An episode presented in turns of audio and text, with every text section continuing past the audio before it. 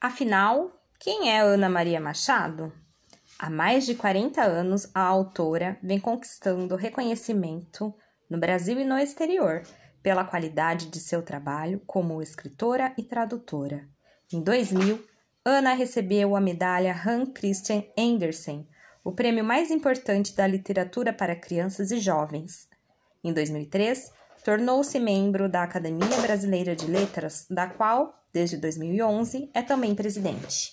Em 2010, ganhou na Holanda o Prêmio Príncipe Klaus, segundo o júri, para premiar sua literatura notável, sua capacidade de abrir as fronteiras da realidade para jovens e comunicar valores humanos essenciais a mentes e corações impressionáveis.